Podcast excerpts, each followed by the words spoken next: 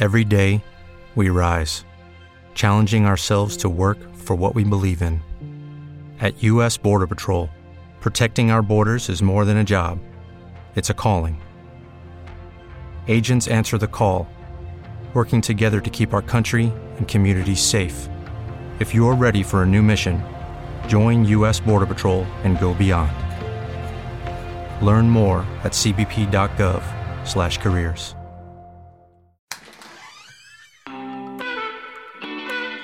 Hay historias que no son fáciles de hablar. Hay secretos que no queremos revelar. La única forma es soltar y dejarlo atrás. Es momento de crear, de hablar, de ser, de actuar y de transformar. Bienvenidos a Salir del Closet. Bienvenido, closetero, a la quinta temporada de Sal del Closet. Yo soy Rudy, espero ya me conozcas. Y si no me conoces, hoy vas a conocer mucho de mí, algo que nunca he platicado y que ha causado mucho revuelo y muchas preguntas son de a qué se dedica Rudy. Es la pregunta más frecuente que me han hecho, yo creo. ¿A qué me dedico? ¿En qué trabajo? ¿Cómo obtengo mis ingresos? Es una pregunta bien frecuente en redes sociales y nunca lo he contado porque me divierte. Me divierte las historias que a veces cuentan y se crean en torno a esto. Y no digo que se, que, se inventen historias en las redes sociales acerca de este tema, sino en la ciudad en donde vivo se han inventado muchísimas historias de a qué me dedico o qué es lo que hago para vivir. Les voy a contar cuál fue la primera historia que se creó y que se inventó.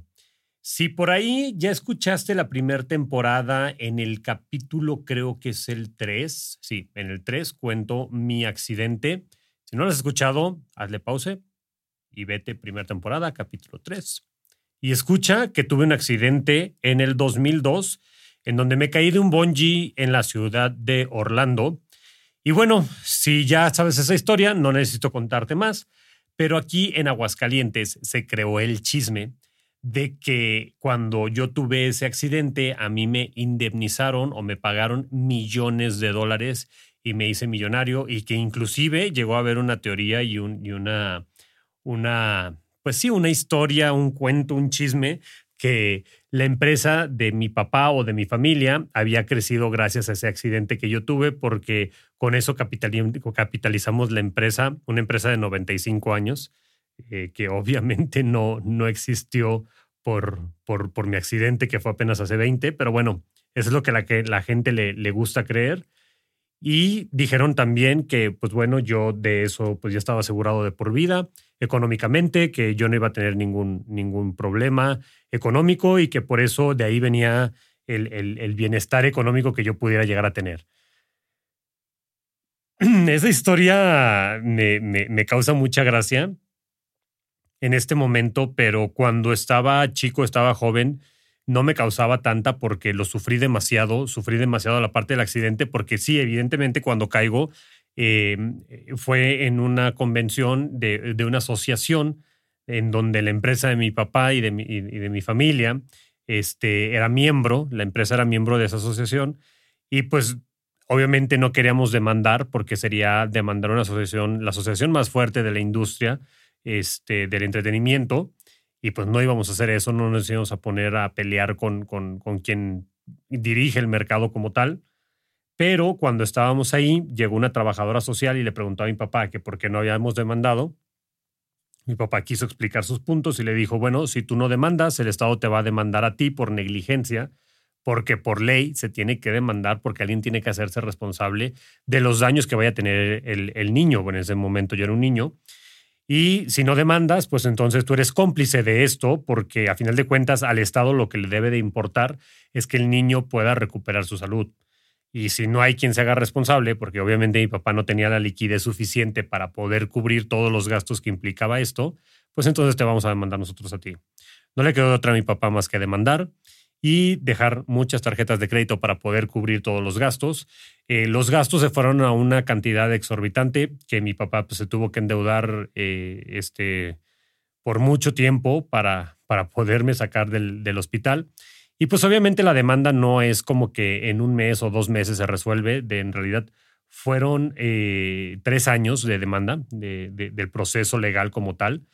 Y finalmente, eh, para, para, la gente de, de mi aldea que, que piensa que, que, soy rico por eso, este, en realidad lo único que pagaron fue el 30% de, de, de los gastos médicos a lo mejor poquito más del 30%, porque la segunda cirugía, yo tuve dos cirugías este, mayores, en la cual una me pusieron una placa intramedular en, en, mi pierna izquierda y la segunda fue para sacar esa placa intramedular, pero como fue dos años después y que seguía el proceso de la demanda, pues la corte eh, dijo que esa cirugía, mientras se resolvía el caso, lo tenía que pagar la empresa responsable del accidente.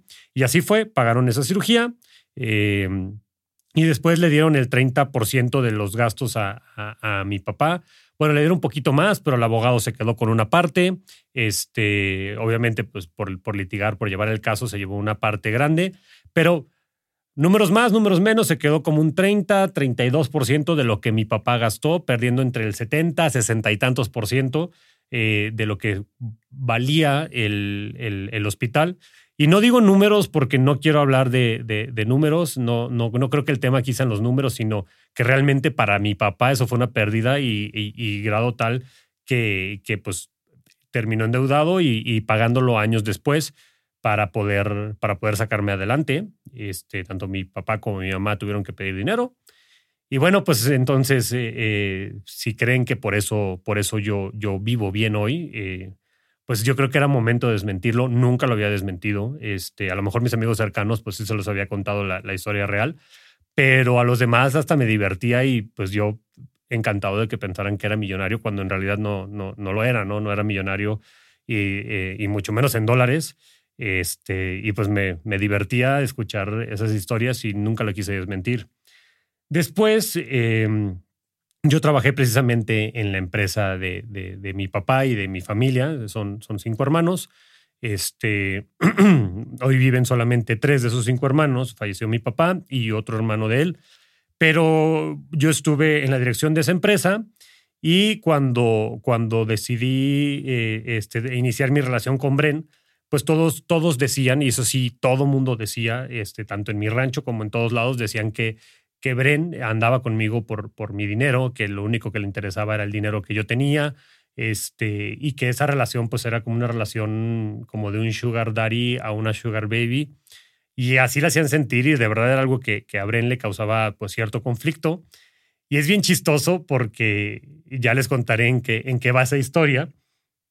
Pero el punto es que hacían sentir mal a Bren porque, porque decían que ella solamente me quería por eso y que, y que ella con su cuerpazo pues estaba fijando en mí o yo la había convencido pues a través del dinero y, y, causaba mucho revuelo eso.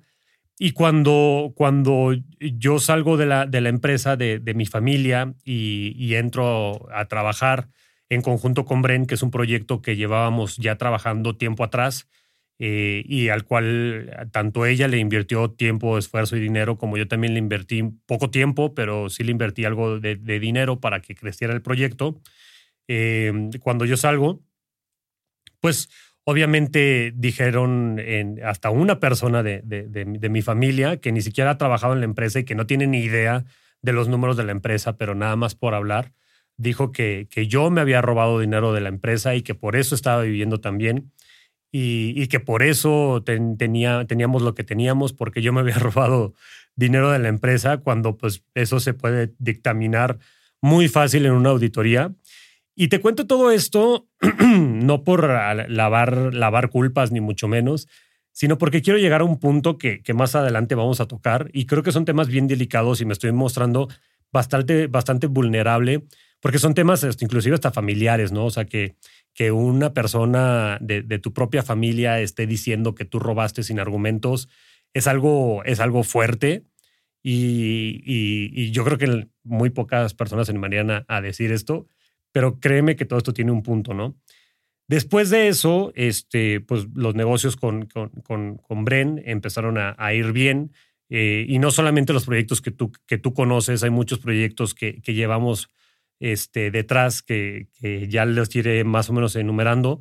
Este, muchos eh, involucran a trabajar con diferentes influencers que por cuestiones obvias no puedo, no puedo revelar porque somos como la parte detrás de la operación de los influencers, pero créeme que eh, productos o cosas que tú conoces de, diferentes influencers, eh, Bren y yo estamos operándolos de, de alguna otra forma.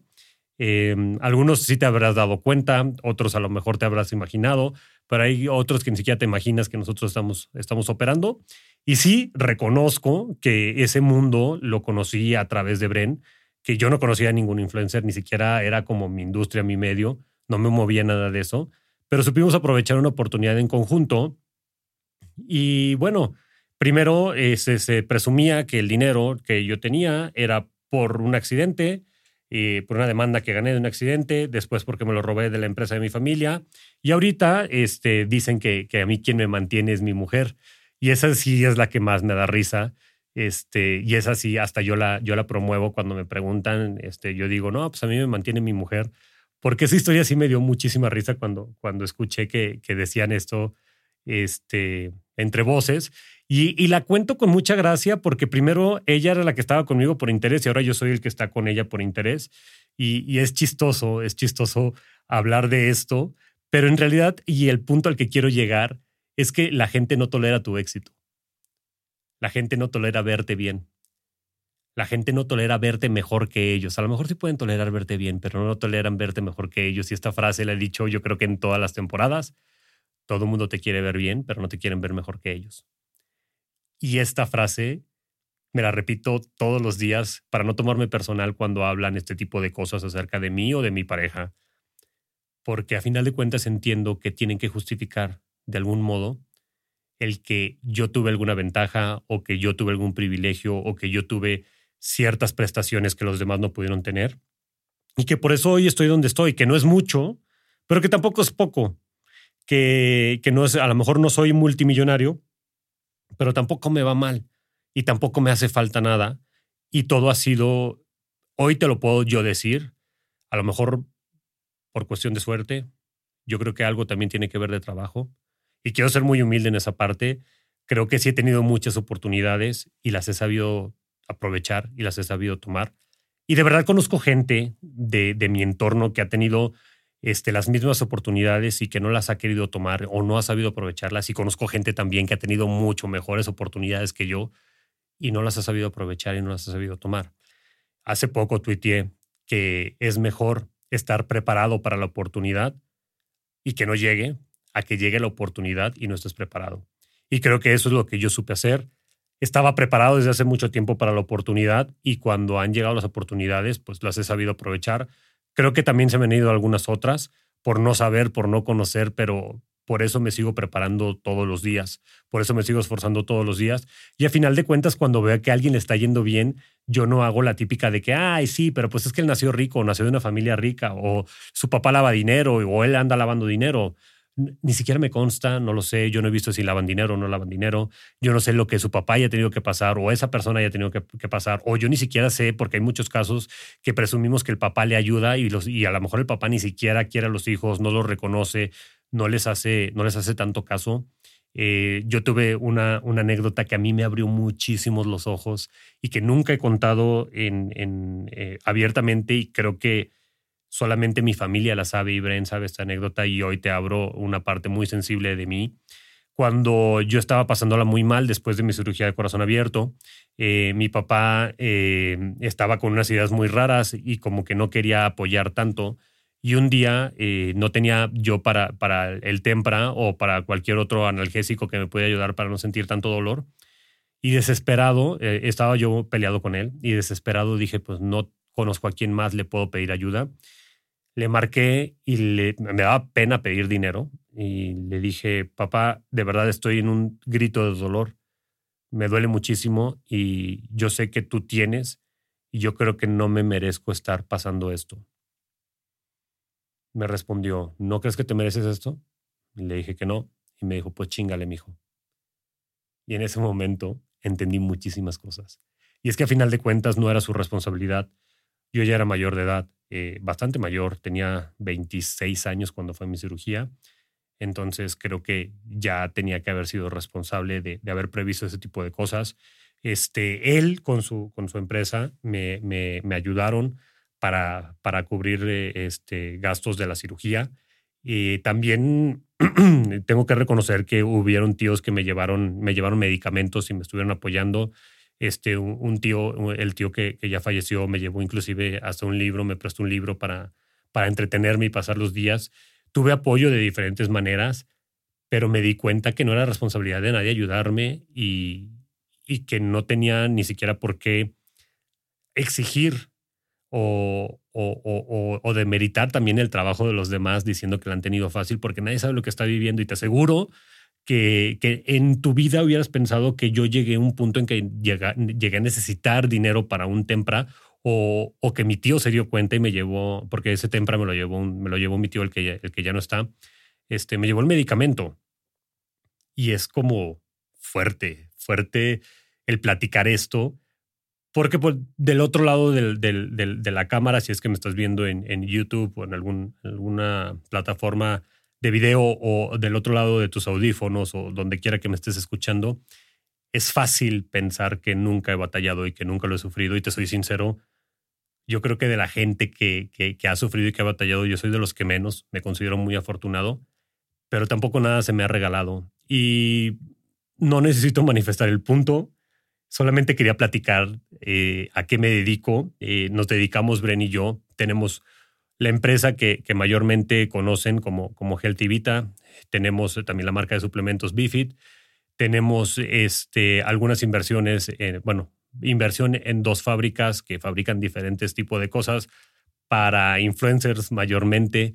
Tenemos una empresa que opera este contenido para influencers, tenemos otra empresa que opera productos físicos, no solamente digitales, productos físicos también para influencers, influencers muy grandes. Eh, tenemos inversión en diferentes empresas, eh, unas que no ni siquiera son rentables.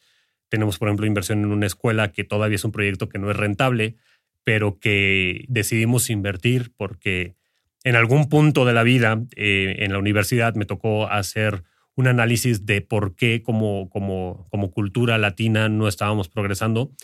Y yo me aferré mucho a investigar sobre la educación y, y gané ese, ese concurso.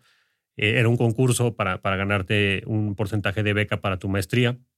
Y gané ese, ese concurso investigando y argumentando desde el tema de la educación. Y hoy estoy convencido que la educación es un tema que tiene que cambiar. Entonces le invertimos por ahí a una escuela este, local de aquí de Aguascalientes que trae métodos de estudios muy diferentes, distintos. Es un proyecto que no es rentable económicamente, pero que para mí va a ser rentable a largo plazo. Eh, hacemos muchas cosas filantrópicas que no salen en redes sociales, ayudamos a mucha gente, eh, no vengo aquí a presumirlo. Estoy seguro que al menos cinco personas que, que, hemos ayudado van a escuchar este capítulo porque no se pierde ninguno. Eh, hacemos diferentes cosas, tenemos diferentes inversiones y, la verdad es que sí trabajamos, sí le echamos ganas.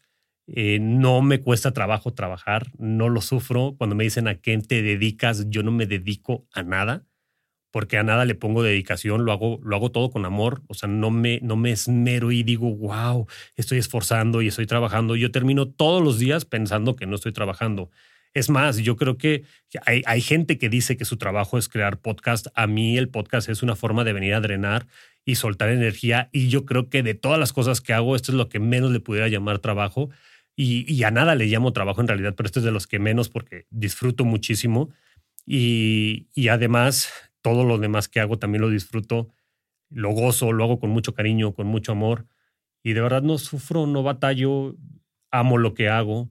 Y, espero y tú también estés haciendo lo mismo. Y si no lo estás haciendo, te puedo platicar que sí existe ese mundo y que sí existe eh, la, la, otra cara de la libreta, que todas las cosas que hagas van a tener cosas que no te gustan. A mí no me gusta tanto estar viendo los temas fiscales, los, los temas legales, este, el, el, derecho laboral se me hace muy complicado, muy complejo, muy ilógico. Yo soy una persona muy lógica y el derecho laboral en México es muy ilógico.